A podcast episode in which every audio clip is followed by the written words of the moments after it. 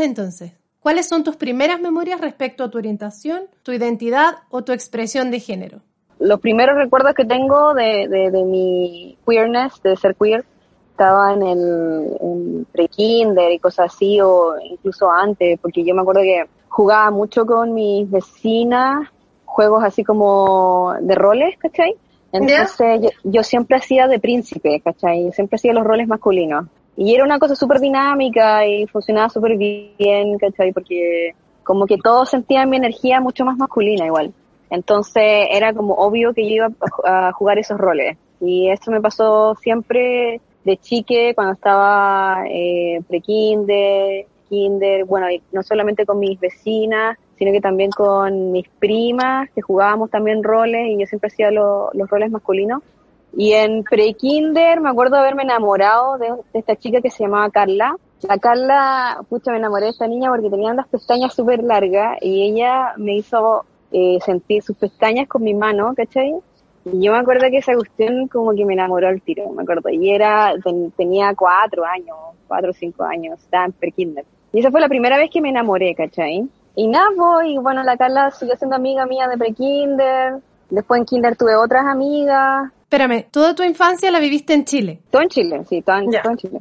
Después tuve otras amigas en kinder también que con ella explorábamos y era como, hacíamos como que éramos pareja, ¿cachai? Y cosas así. Y yo siempre tuve esos juegos súper libres, ¿eh? Yo fui muy libre como queer, ¿cachai? En ese entonces me identificaba, bueno, yo no sabía este lenguaje, pero se podría decir como lesbiana, ¿cachai? Y no tenía ni un problema, ni un problema de serlo, era como, me venía súper bien, además usaba el pelo corto, usaba pantalones, usaba buzos, ¿cachai? Era muy tomboy, ¿cachai? Mm. Súper tomboy. No sé si habéis visto la película Tomboy de Celine Chiama Sí, hermosa. jugaba a la pelota, hacía artes marciales, ¿cachai? De hecho, bueno, hasta el día de hoy hago, hago artes marciales, pero siempre jugando con autitos, siempre en ese lugar, ¿cachai? Me sentía súper, súper libre, súper en lo mío, en... Espérame, pero ¿te lo preguntabas? ¿Te sentías distinta? ¿Te lo cuestionabas o no te hacías la pregunta? No me lo cuestionaba y no me sentía distinte, ¿cachai? No me Ya. sentía para nada como fuera de lugar, pero eso fue hasta los 7, 8 años. Porque cuando, bueno, cuando salí de kinder y primero, segundo, todo bien, pero en tercero básico, yo me acuerdo muy bien, yo estaba enamorada de mi profesora, hasta las patas, eh, cacha, en tercero básico. estaba enamorada de mi profesora, mi profesora era muy guapa, una profe rubia, María Isabel Jorquera se llamaba. Eh, y estaba enamorada así hasta las patas y resulta que esa vez cuando estaba en tercero básico tenía un amigo el Felipe que sabía que a mí me gustaba mi profe ¿cachai?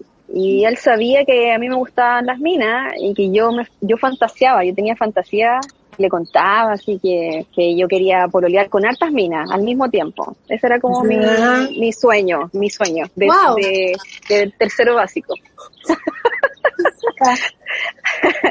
y resulta que súper bien, pero hasta que una vez al Felipe se le salió enfrente de otras personas.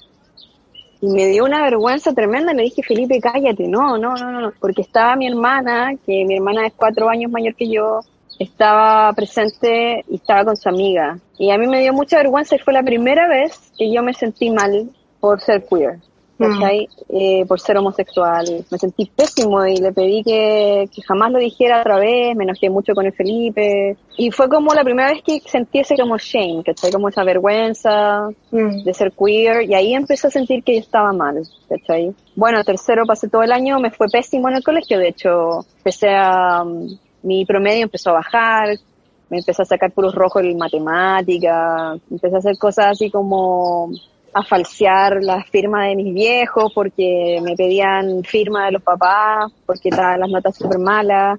Me peleaba con mis compañeros, sobre todo mis compañeros hombres, me peleaba con ellos, ¿cachai? Eh, a un compañero le pegué con una botella en la cabeza un día, ¿cachai? Tenía me empecé a poner muy Rabia. rebelde y tenía mucha rabia, sí tenía mucha rabia.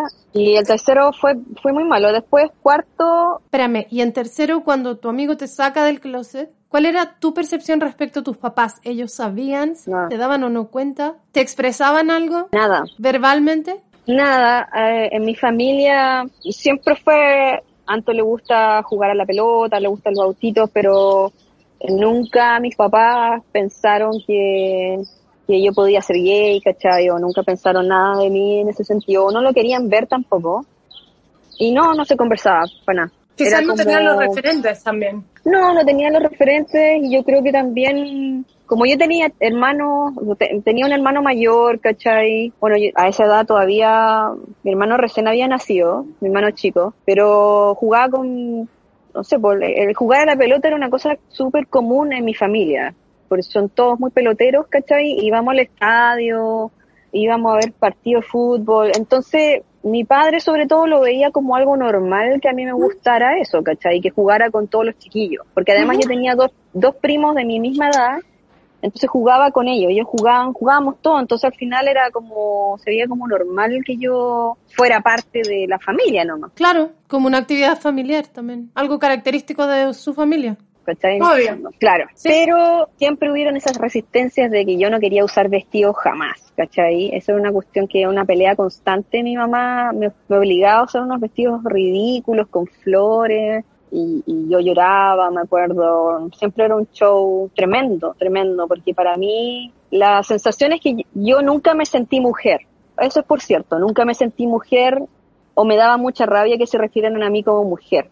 Entonces, pucha, esto de usar vestidos para mí era casi como un insulto, así era como muy, muy agresivo para mí. Agresivo, agresivo. Sin intención puede ser, pero es una agresión igual. ¿Cachai? Que me, Y- y me obligaran a cuando- vestir así. ¿Y eso lo sentías de la misma forma en el colegio, por ejemplo, cuando decían las niñas van para allá en gimnasia, los niños van para allá, y tú decías, yo creo que debiera ir hacia el otro lado? ¿Lo sentías como una agresión también?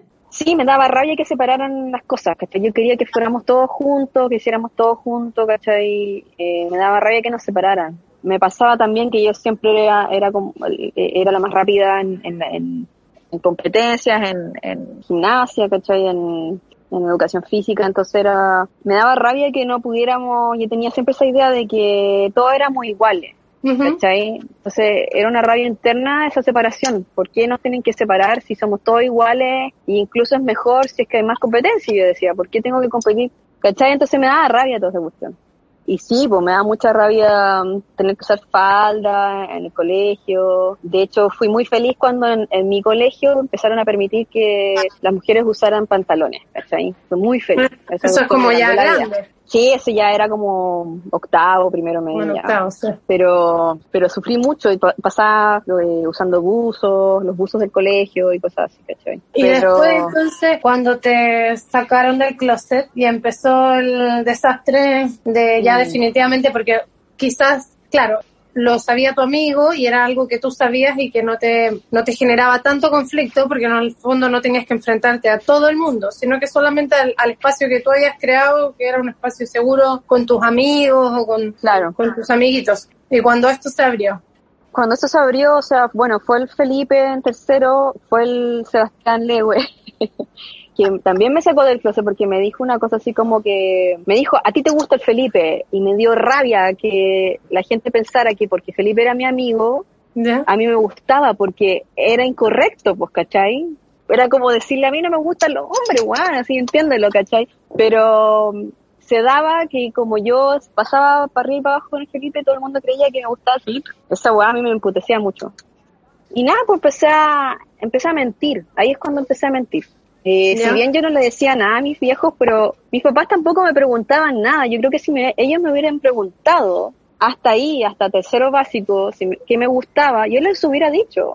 Pero ellos no me preguntaban nada, ¿cachai? Me dejaban, yo pasé mi infancia muy sola, ¿cachai? Jugando con mis vecinos y con mi hermana.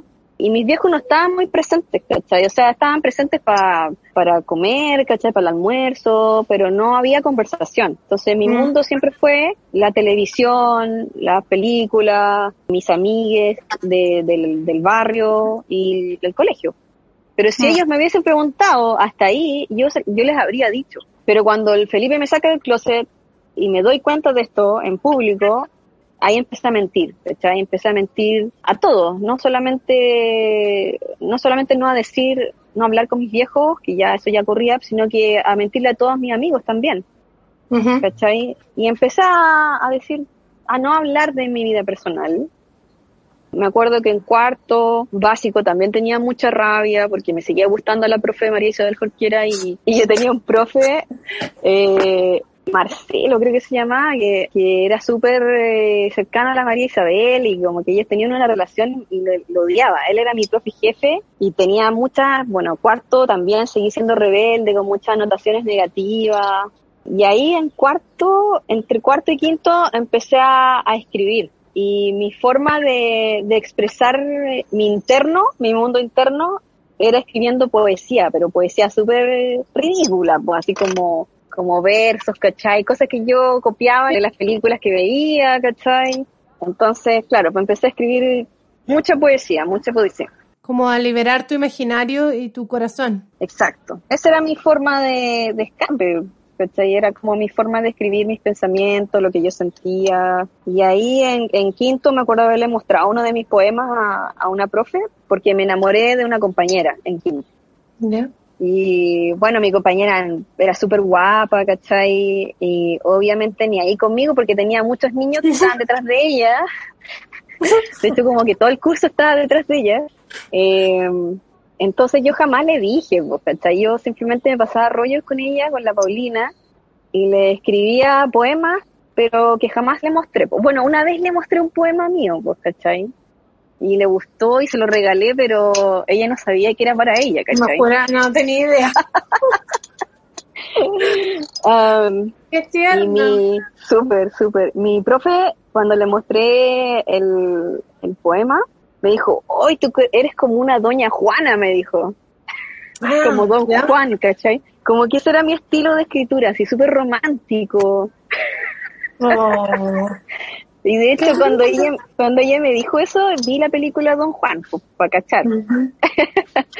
Y, y es es súper interesante esa película porque Don Juan al principio de la película se enamora de la mamá, po, está como enamorado de la mamá. Wow. Y yo la verdad es que nunca, nunca tuve esa como enamoramiento con mi mamá. O sea, yo siempre, yo siempre he amado a mi mamá muchísimo, muchísimo. Ella Ujú. es como mi, es como mi diosa, ¿cachai? Pero no, no tenía esa como enamoramiento con ella, era como, era más bien como, como alguien que, yo siempre la vi como alguien que yo tengo que cuidar y proteger y defender, ¿cachai?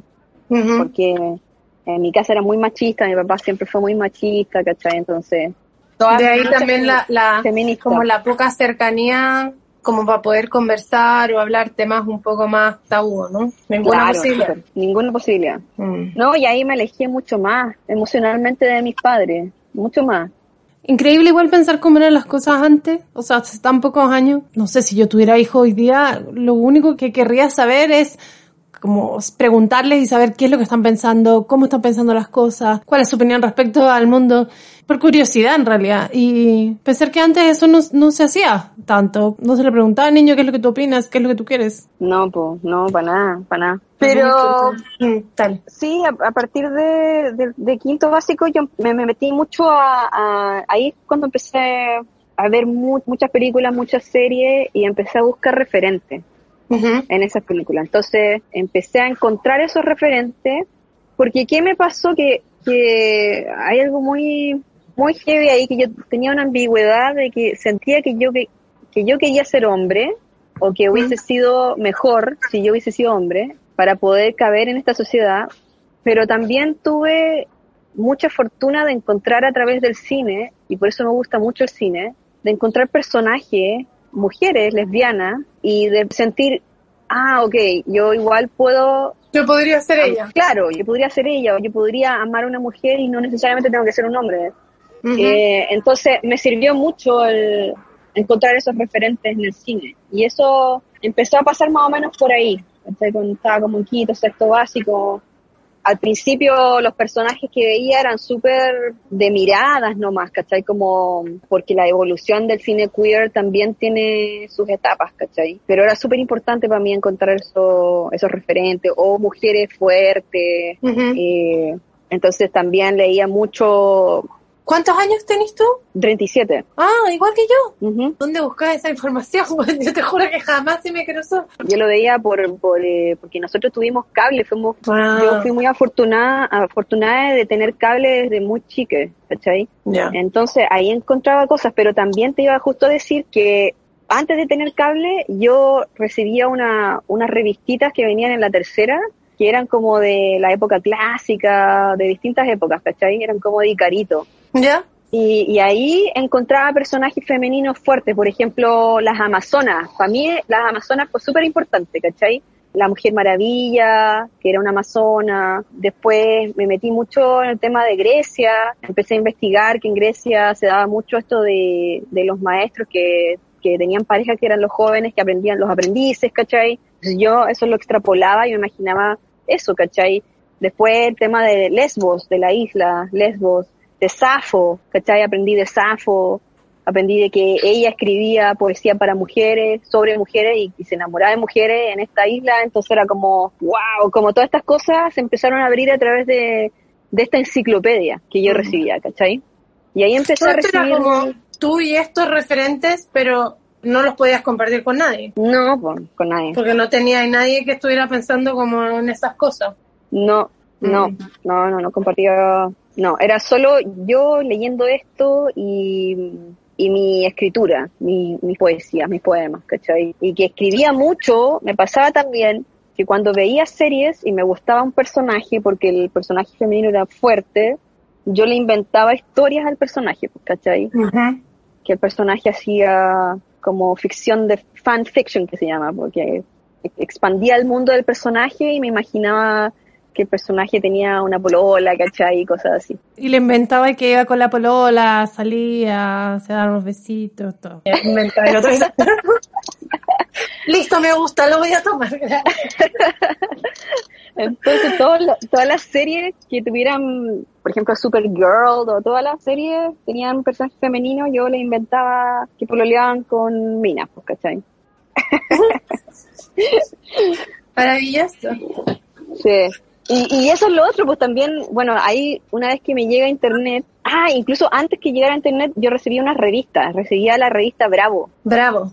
o, o la compraba, la compraba en el kiosco. ¿Cuál es la revista Bravo? La revista Bravo una revista española, Ya. súper avanzada, súper avanzada en el tema queer. Y cuando estaba chique yo iba al kiosco, compraba cómics, porque a veces los cómics habían cosas queer también. Sí, pues, sí. Ya, pues. O más sexuales, cómics. como más abiertas. Claro, más avesadas. Compraba cómics, compraba la revista Bravo y en la revista Bravo habían historias de LGTBQ, de, de, de LGTB, de gente gay, joven, ¿cachai? De gente lesbiana. eh, y me leía esa historia y era como, oh, qué genial, ¿cachai? Así como otras, otras personas, porque enviaban cartas, ¿cachai? Y hablaban de su Como historia. seres humanos, no ya no Claro. eh, un cómic o un personaje Claro, ficción, era- sino que personas. Era más tangible, mucho más tangible. Mm. Lo otro también, eh, el cómic y el, y el anime. El anime también tenía mucho personaje gay o queer, ambiguo, andrógeno. También me gustaba mucho el anime por lo mismo. Y en quinto, cuando ya comenzaron a gustarse unos a otros y enferma- empezaron a, a formarse relaciones en el fondo entre unos y otros compañeros, ¿qué sentías tú? ¿Qué es lo que pensabas? ¿Te quedabas fuera de la conversación? ¿Opinabas al respecto? ¿Cómo lo tomaste? Odié esa etapa porque todas mis amigas estaban pinchando, po, entonces por eso escribía poesía. Po, weón. pero odiaba, odié esa etapa. A mí yo estaba enamorada, como te digo, de, de una compañera y odié esa etapa profundamente. Bueno, de hecho estaba con, estaba enamorada de la Claudia.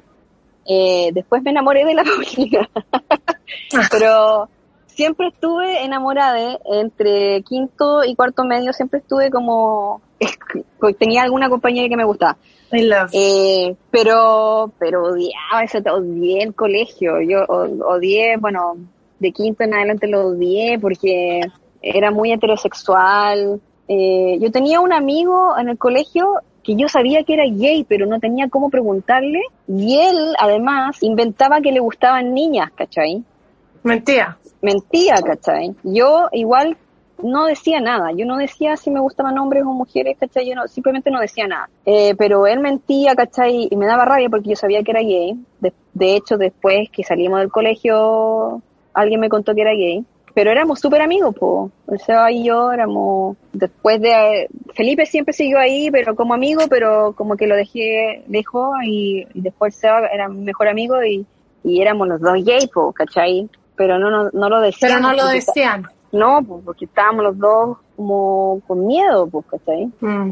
Sí. Y nada, pues, y todo- todas mis amigas pololeando o, o hablando de mí, ¿no? Y yo odiaba, odiaba, odiaba. Sí, la pasé muy mal.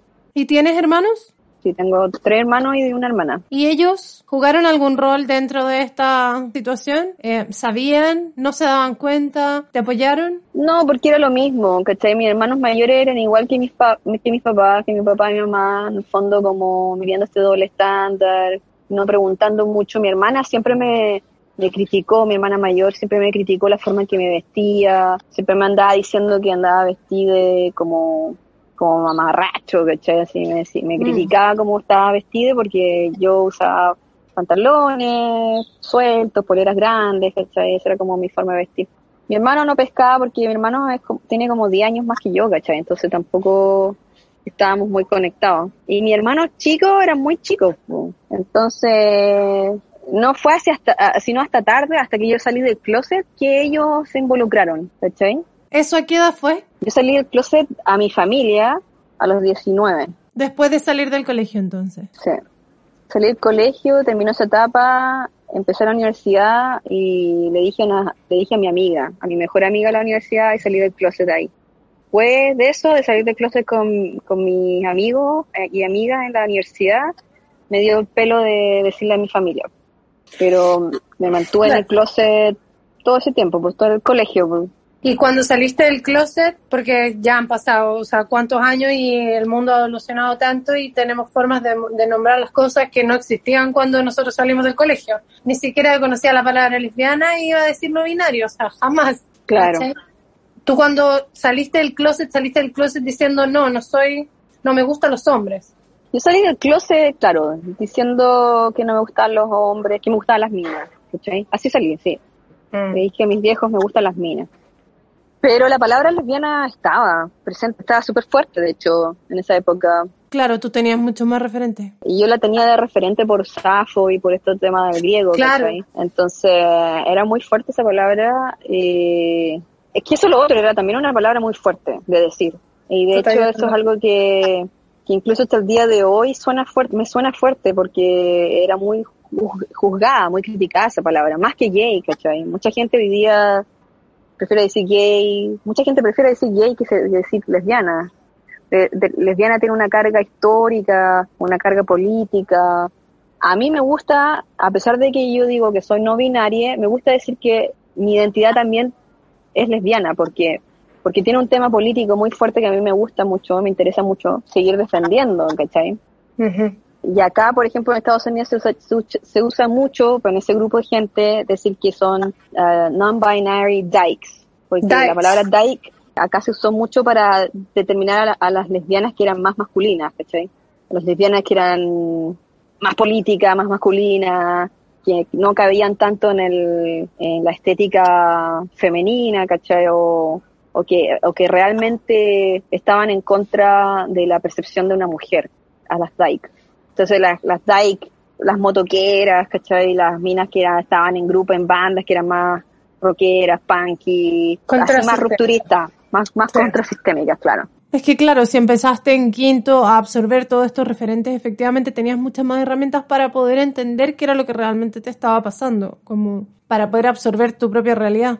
Pero de todas formas, ¿existió durante todo este tiempo algún adulto que te diera alguna otra información como para poder ayudarte a comprender qué era lo que estaba pasando? Alguien con quien pudieras haber conversado, no sé, un profesor, algún, algún adulto responsable que te hubiera dado alguna señal respecto a que tú no estabas lo que y esto era natural. Mi respuesta es no. Yo diría que la, la única persona adulta en mi época de, de estar viviendo esto en el closet, que quizás me dio algunas señales de que yo no estaba mal, fue un profesor que tuve en, entre primero y cuarto medio, y yo me acuerdo haberle dicho, creo que por ahí por tercero, segundo o tercero medio, le dije que él me preguntó por el Felipe, pues cachas, y todavía la gente me preguntaba por el Felipe si, si me gustaba la weá, ¿cachai? Y yo le dije, ¿sabes?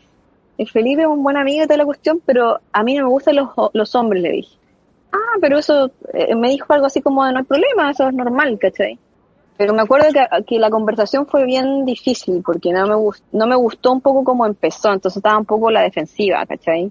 Mm. Como que él no me preguntó de una manera, o sea, yo sé que él me estaba preguntando para hablar el tema, pero yo me defendí mucho porque, por un lado, el tema del Felipe para mí era como ya corte el hueveo, ¿cachai? Entonces, claro, me lo tomé un poco mal, ¿cachai? Entonces, pero esa fue la primera vez que hubo como de parte de un profe o alguna persona mayor una idea de que no estaba mal. Mm. Pero mm, el hecho, el hecho de no haber tenido un referente un adulto que me hubiese conversado. Yo creo que es una de las grandes razones por la cual yo caí en una depresión heavy cuando empecé la universidad, porque entre los 19 y los 21 años tuve problemas heavy con, con pensamientos suicidas y cosas así. Estuve, estuve mal, de hecho hice algunas cosas, ¿cachai? Para herirme físicamente que me llevaron finalmente al psicólogo y al psiquiatra. ¿Cachai? Porque estuve muy mal. Hombre, es que son años de estar en soledad, es tratando de esconder quién realmente uno es y durante todo ese tiempo ningún adulto se dignó a prestarte una mano. Mm. Eh, obviamente que llegáis a ser adulto y salís, y porque ya ahí no tenés ninguna defensa, porque estáis totalmente entregado a la sociedad, porque ya todos saben la Sí, verdad, sin ninguna herramienta, ¿cachai? Ujú. Sí. Sí, y además que no solo que no solo que no tenía, no tuve referentes adultos que me ayudaran, sino que además me molestaban, ¿cachai? Sí, yo me acuerdo que mi tía todo el tiempo me preguntaba si tenía pololo y cuándo iba a tener- mostrar un pololo, ¿cachai? Era como una presión extra, o sea, no solamente no había confianza para conversar cosas o yo nunca sentí un adulto acercarse a mí y preguntarme de una manera amable, ¿cachai? No, Sino que además sentía sentía esta presión de parte de la gente adulta que me, me decía, Que una agresión porque- para meterte Claro, en el molde. exacto. Entonces era uno, cuestionarme cómo me cómo vestía, cómo actuaba y, y dos, el tema de presentar el pololo, ¿cachai? Era una cuestión...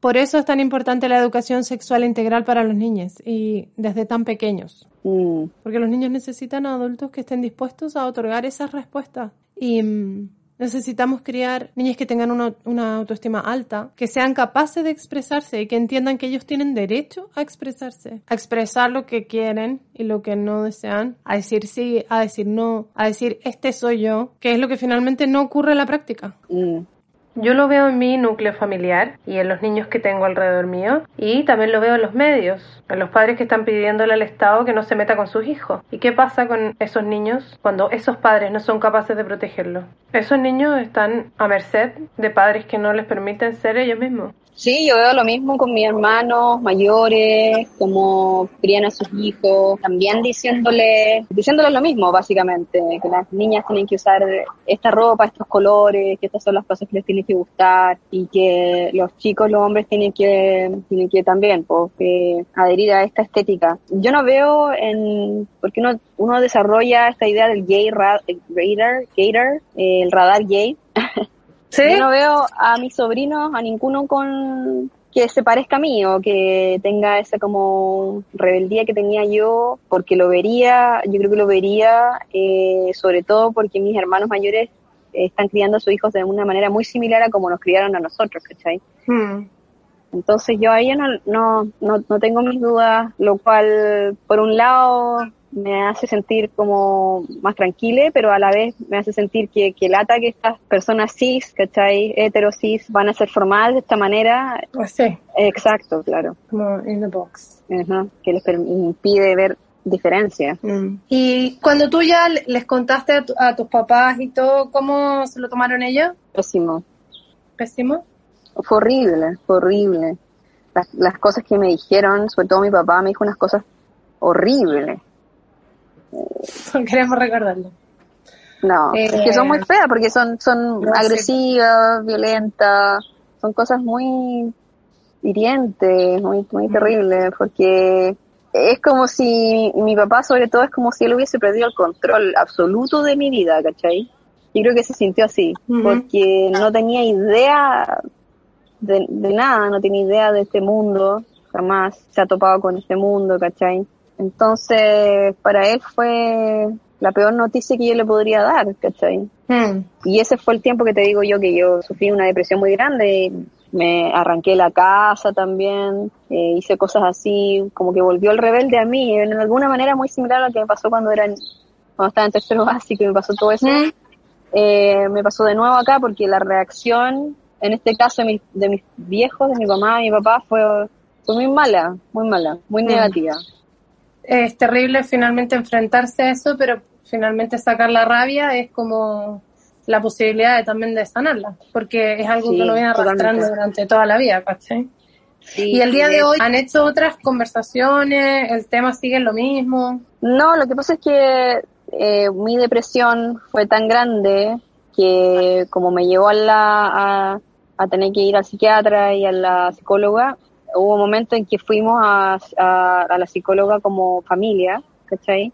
Y la psicóloga los sentó a, sentó a mis viejos, ¿cachai? Y les dijo, esto es normal. ¿cachai? Su hija es normal. Eh, lo que, lo que les ha- les ha dicho es normal, ustedes tienen que entenderlo. Y enfrente mío, entonces fue como súper, te lo dice una experta, tenés que tomarlo, ¿cachai? Y de ahí en adelante hubo una especie de abertura, pero bien forzada. O sea, mi papá me dijo, no quiero saber nada de eso, ¿cachai? No quiero que lo hables, no quiero saber nada de tus amigas, no quiero saber nada.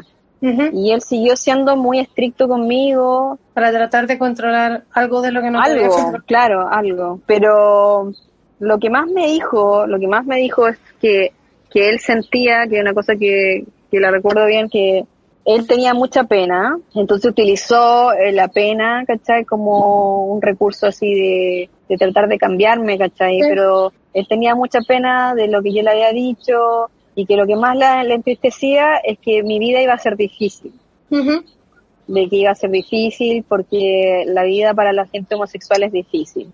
Sí. Eso es lo más que lo más terrible para él saber que yo iba a tener una vida difícil. Sí, lo entiendo. O sea, usualmente se utilizan ese, ese argumento de decir, esta es como la peor pena que me podrías haber dado en la vida, eh, porque finalmente es el niño el que está generando la, como el sufrimiento en los demás, en vez de que te digan como, yo empatizo contigo y te pregunto como, ¿qué es lo que tú sientes? Como, déjame, déjame yo tomar tu pena. Lo que Claro. hace el adulto en estos casos es decir, tú me estás generando un sufrimiento, tú estás destruyendo mi vida y eres culpable de hacerme sentir así si quieres ser tú mismo. Es como Claro. una buena enferma. Básicamente. Sí, bueno, sí.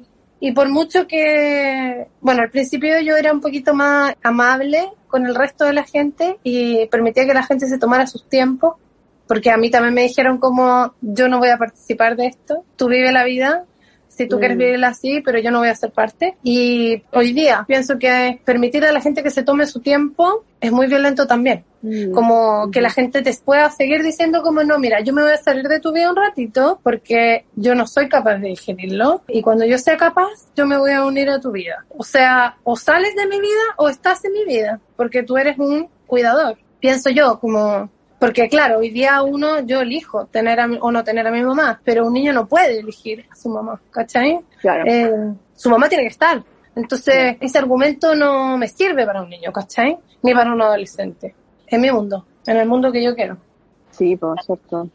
Concuerdo. Sí. Em, Así es, pues, y bueno, eh, es que también Chile también fue súper, le ha costado, a Chile le ha costado salir del closet porque Chile es muy eh, conservador, así, heavy. De hecho, cuando uno sale, uno sale de Chile se da cuenta de lo conservador que es Chile, así, heavy, increíble este país. Terrible. Eh, entonces, por ejemplo, a mí me alegra mucho lo que ha pasado con el tema feminista, eh, como esta especie de revolución que ha habido feminista en Chile, porque era algo, eh, yo me acuerdo desde, desde que estaba chique, ¿cachai? Eh, es una lucha que yo siempre tuve, porque mi casa siempre fue muy machista, y yo siempre estuve defendiendo a mi mamá de que ella no era la persona que tenía que hacer todo, ¿cachai? En la casa, o de que ella no era la que tenía que lavar los platos, de que el hombre no, no, ¿por qué le servía al hombre primero? ¿Por qué le servía a mi hermano primero? Sirvámosle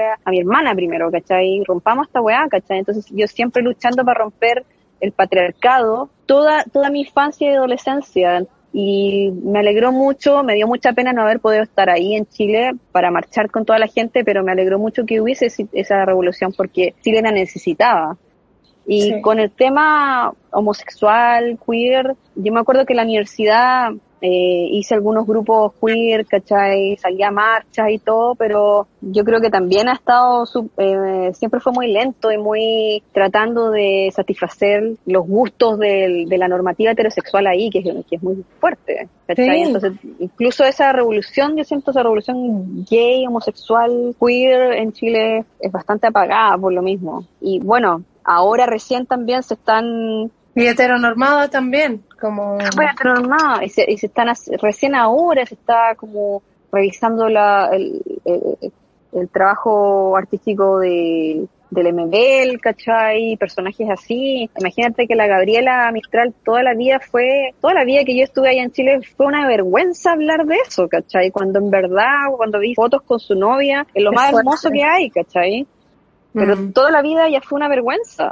Entonces, enaltecer, enaltecer a las figuras patriarcales, enaltecer a, a las figuras poéticas también de hombres. Imagínate esta figura poética que es tan poderosa y que además es lesbiana, ¿cachai? Pucha, que hermosa la weá, ¿cachai? O sea, que ganas de haber tenido a la Gabriela como un referente Sí, eh, cuando crecí, ¿cachai? Pero yo no, yo no tuve a la Gabriela como referente porque, porque cuando yo estaba creciendo no se hablaba de eso, ¿cachai? Se, se ocultaba esa parte. Eso fue más, más cuando ya estaba más grande, ya cuando la Gabriela se sacó del closet, ¿cachai? Mm. Pensando en ti como niña, me imagino en esa época, ser gay, ya el maricón, el fleto, ser lesbiana, la machorra, la camiona, ser bisexual era algo que todavía tabú total, era casi peor que ser o gay o lesbiana porque era algo que estaba indefinido, como que estaba entre medio, no estás siendo capaz de definirte hacia un lado o hacia otro. Esas son las cosas que a mí me decían. Y ser no binaria. ¿Cuán difícil puede haber sido eso en esa época? Yo, por ejemplo, lo escribía mucho en mis poemas, pero también eh, a- como referente yo usaba mucho a lo que se dice acá third spirit, tercero espíritu, tercer espíritu, ¿Ya? que es, No. es una figura, es una figura del nativo americano, del Ya. indígena americano acá. Nacen niñes que no son ni hombres ni mujeres y generalmente ellos se convierten en chamanes o se convierten como en guías espirituales de, de la comunidad. Entonces, No, espérame, ¿no son hombres ni mujeres en su percepción de género o en su percepción de en su percepción de género en su percepción de género. Entonces los nativos americanos tenían la, la idea de que el- los terceros espíritus que se llamaban a la gente en, en between a la gente entre medio que eran personas que tenían una capacidad espiritual más alta entonces ellos podían conectarse con distintos mundos distintas dimensiones ¿cachai? entonces yo tenía eso como la única referencia en cuanto a sentirse en between entre medio ¿cachai? Y, y yo creo que por eso también me pasó que yo eh, me hice muy espiritual, una persona muy espiritual, hice mucha meditación, eh, tomé unos cursos de chamanismo, como que toda mi vida he tenido ese tema espiritual porque me conecté por ahí con eso, ¿cachai? Con los terceros espíritus. ¿Y tienes ahora alguna amiga que te gustaría llevarte hacia la infancia o a la adolescencia, si pudieras? Llevártelo hacia atrás y haberlo tenido. O sea, toda, todas las amigas, estando en la universidad, bueno, yo estudié algo y después me transferí a teatro. Yo diría que en teatro ya me sentí más libre por, porque teatro es teatro y porque ah, tenía muchos amigos gay, que en teatro había mucha gente gay. No había nadie lesbiana, o sea, era como yo y otra persona más, que me da rabia la wea. eh, que te decía, yo- todas también están en el closet. Yo fui la única y estaba en el closet todavía. O sea, con, con mi otra compañera curso. Entonces, pero teatro ya era más relajado, ¿cachai? Y sí, pues ahí en teatro conocí gente a través de otra gente, ¿cachai? Y, y sí, pues hay gente que me hubiera encantado haber tenido, por ejemplo, hay, tengo una amiga que es la lesbiana más lesbiana del mundo y, y hace dibujos entre lesbianas, ¿cachai? Entonces es demasiado chistoso, se lo toma todo con humor y es como la persona que, que encuentro lesbiana que también se lo ha tomado de una manera súper light y distinta que la mayoría de mis amigas porque todas teníamos rollos, ¿cachai? Y ella como que siempre fue como más abierta, ¿cachai? Y, y me, hubiese, me hubiese encantado ella de amiga, pues, bueno. me hubiese encantado ella de amiga cuando chica porque habría sido otra cosa. ¿Has pensado como alguna vez? Porque a mí me pasa como que digo que ganas de haber sido libre en ese momento, que era niña, y haber, no sé, pues como haberle dado rienda suelta como en el pasillo del colegio, a darle un beso a alguien como en un locker, ¿cachai? Esa hueá absolutamente, absolutamente. que en verdad Uno- los niños pueden hoy día. Sí, pues me- mira, me habría encantado haber tenido esa amiga, obvio, y haber también sido mucho más libre en cuanto a mi presentación de género, ¿cachai? Como cómo yo me quería ver, qué ganas de haber tenido esa libertad, de haberme vestido como yo quería y de haber dicho las cosas que yo quería, haberle dicho a la Claudia que la amaba, ¿cachai? De haberle dicho a la Bonina que la amaba, ¿cachai? O sea, de haberle, no sé, ¿cachai? O sea, qué ganas de haber sido libre en esa época porque yo sé que ahora hay niños, por ejemplo, acá en Estados Unidos, hay niños ya de 8 años que están pidiéndole a papá que los ayuden a, a transicionar en su género, ¿cachai? Hacer una transición quirúrgica, imagínate, a los 8 años. Y fue a esa edad, fue a los 8 que yo me cerré, po. Fue justo esa edad que yo me cerré porque me cayó todo el peso del mundo y de la sociedad en la que yo vivía. Y qué ganas de que hubiese sido lo contrario, de que en vez de haberme cerrado, esa, esa edad hubiese sido para abrirme, ¿cachai? Y para Una explosión de amor. claro, Loca total por los pasillos enamorada, escribiendo poemas, declamando como en el patio. Máximo. Habría sido lo máximo. Puta, sido. Pero Sí. uno lo puede hacer igual ahora. Yo juego a hacerlo grande también. Mm. Todos esos espacios que uno no tuvo como para jugar en, en ese sentido para ser libre, eh, se pueden hacer igual hoy día. Yo ya estoy casada, sí, no puedo ir como a pinchar con nadie. Pero, Claro, te comprometiste. pero se puede, se puede jugar en otro sentido. Así Eh, es. sí. Como hasta los 18, me voy a dejar ahí nomás porque ya todas las otras transformaciones vienen después de eso. Igual las otras me parecen muy interesantes, especialmente entender cómo entiendes tú el mundo desde una perspectiva no binaria. Bueno, para algunas personas es más como el rechazo a lo binario. Para mí es como encon- encontrar un tercer lugar, un tercer espacio. Un espacio que no es ni uno ni lo otro, porque tiene de ambos, ¿cachai? Porque a mí, por ejemplo, me gustan las minas y siempre me van a gustar las minas siempre me han gustado las minas. Y me enamoro de minas, no de hombres, pero yo en algún momento de mi vida acepté mi cuerpo, porque yo siempre quería, eh, cuando estaba creciendo, en, en mi infancia, adolescencia, yo soñaba con, con, la- con ser hombre, pero nunca estaba, nunca estaba la posibilidad de tener la, la cirugía, porque la cirugía vino muy después en mi vida, ¿cachai? Como opción. De hecho, yo diría que la cirugía vino ahora, recién ahora, en mi vida como opción, ¿cachai? Pero cuando estaba creciendo, yo soñaba con, con ser hombre. Entonces, creo que si la cirugía hubiese estado disponible, quizás la hubiera tomado, ¿cachai? El tema es que fue tanto así que tuve que inventarme también como una forma de aceptar mi cuerpo, porque como no era la opción la cirugía, entonces acepté mi cuerpo en algún momento de mi vida y fue como ya, voy a aceptar este cuerpo que biológicamente ha sido categorizado como mujer, que igual me da rabia esas categorizaciones, pero bueno, la voy a aceptar. Y aceptar mi cuerpo, pero a la vez yo, mi, mi, la manera en que yo me presento, se podría decir es más masculina que también me da rabia que se categorice de esa manera, pero se podría decir, yo juego con eso, ¿cachai? Juego con eso, con esos dos lados y a mí, si me dieras una opción, yo sería andrógena, ¿cachai? O sea, pero lo más al medio posible, cosa que mi representación no pudiese, no pudiese ser identificable, ¿cachai? Que nadie en la calle podría decirme, eres mujer o eres hombre, ¿cachai? Ese es mi ideal, de que estoy ambos y a la vez soy ninguno y le provoco un problema a la sociedad, ¿cachai? Porque no saben cómo identificarme, eso me gusta, pues, ¿cachai? Eso es como, eso es. Como que ahí estarías encarnando tu, tu discurso nomás, como para, para generar ese conflicto visualmente también. Claro. Y de hecho, cuando me corté el pelo, que, que estas son transformaciones más tardías, porque a mí me, cost- me, tor- me tomó tiempo tomar esa decisión, porque Te como tú sabes. Gracias, Eh, como tú sabes, en Latinoamérica el pelo eh, largo en la mujer es algo que es muy difícil de, de- de cortar, es muy difícil. Sí. Eh, es, es muy difícil para la mujer cortarse el pelo en Latinoamérica porque es tan identitario de, de, la mujer, ¿cachai? Entonces, Sí, yo me hice mi- miles de corte de pelo estando en Chile, me hice unos rapados, pero siempre con el pelo largo, ¿cachai? Me, me teñí el pelo, me hice mil cosas en el pelo, pero siempre el pelo largo. Y fue acá en Estados Unidos que tomé esa determinación de, no, ¿cuán- o sea, ¿hasta cuándo voy a seguir con esto, ¿cachai? Con esta representación si siempre he querido esta otra. Entonces ahí fue, me corto el pelo y empezó otra, otra etapa en mi vida que fue como, me siento mejor incluso, ¿cachai? Así, ¿cachai? Y ahí me empezaron a confundir en la calle, en algún momento me, me- me empezaron a decir pronombres de hombre.